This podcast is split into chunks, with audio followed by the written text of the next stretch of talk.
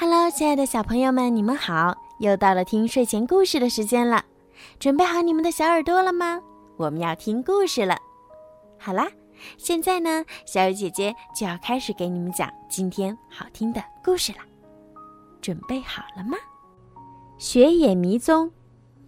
卷毛老师的课非常有趣，看看他穿的衣服还有鞋子，是不是很好玩儿？卷毛老师还总是开着神奇校车带我们去旅行。今天我们要学习关于冰和雪的知识。蒂姆想近距离的观察雪花，但今天没下雪。看卷毛老师的样子，他肯定想到办法了。走，我们找雪去。卷毛老师说：“我们一起坐上了神奇校车。”我喜欢雪，我希望能找到雪。卷毛老师向北开，天气变得越来越冷了。最后，到了一个四周都是雪的地方。卷毛老师将车停了下来。我们找到雪了，可我想要的是雪花。旺达看见了灰色的云。卡洛斯说。也许还会下雪吧。弗瑞斯老师从他的包里往外掏什么呢？哇，真是应有尽有啊！卷毛老师给了我们每人一个神奇的纸风车，我们飞呀飞呀，不停的向上飞。不一会儿，我们竟然飞进了云里，我们变得越来越小。四周都是小小的水滴，小水滴很快冻住，结成了一个个冰晶。冰晶与冰晶粘在一起，形成雪花，然后开始降落。噗的一声，纸风车不见了。快抓住一片雪花，坐上去。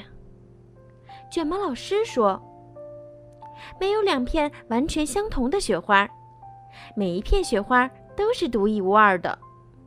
嗯，是的，但所有雪花都很冷。雪花落地以后，我们又变大了。卷毛老师从包里掏出一副滑雪板，抛下一句：“穿上你们的滑雪板，就飞快地滑走了。”跟上我，孩子们。可是，他的包里。也没有滑雪板呢，只有一些溜冰鞋。卷毛老师是不是搞错了？这可不像他的做事风格。远处有一栋滑雪屋，也许卷毛老师已经滑到那儿等我们了。我们来到一个结冰的湖前，滑雪屋在湖的对面。看来我们得滑冰穿过湖面了。刚一上岸。噗的一声，我们的滑冰鞋又不见了。踩着厚厚的积雪，根本没法走嘛。还好，我们在卷毛老师的包里发现了雪地鞋。穿上后，我们继续朝滑雪屋走去。我可以在雪上走了。太阳快落山了，气温越来越低。滑雪屋还是那么远。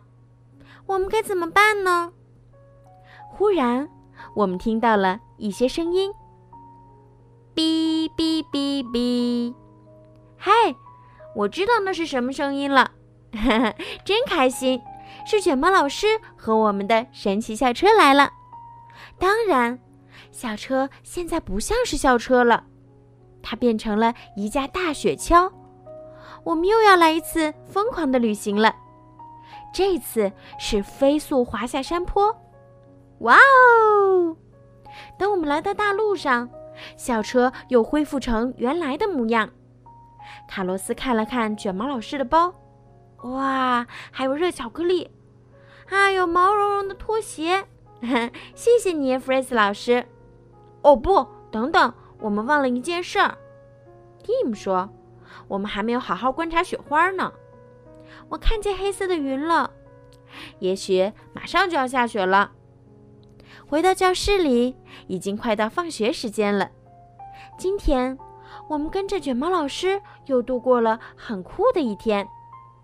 观察雪花真有趣，哈哈，跟着雪花一起落下来也很好玩呀。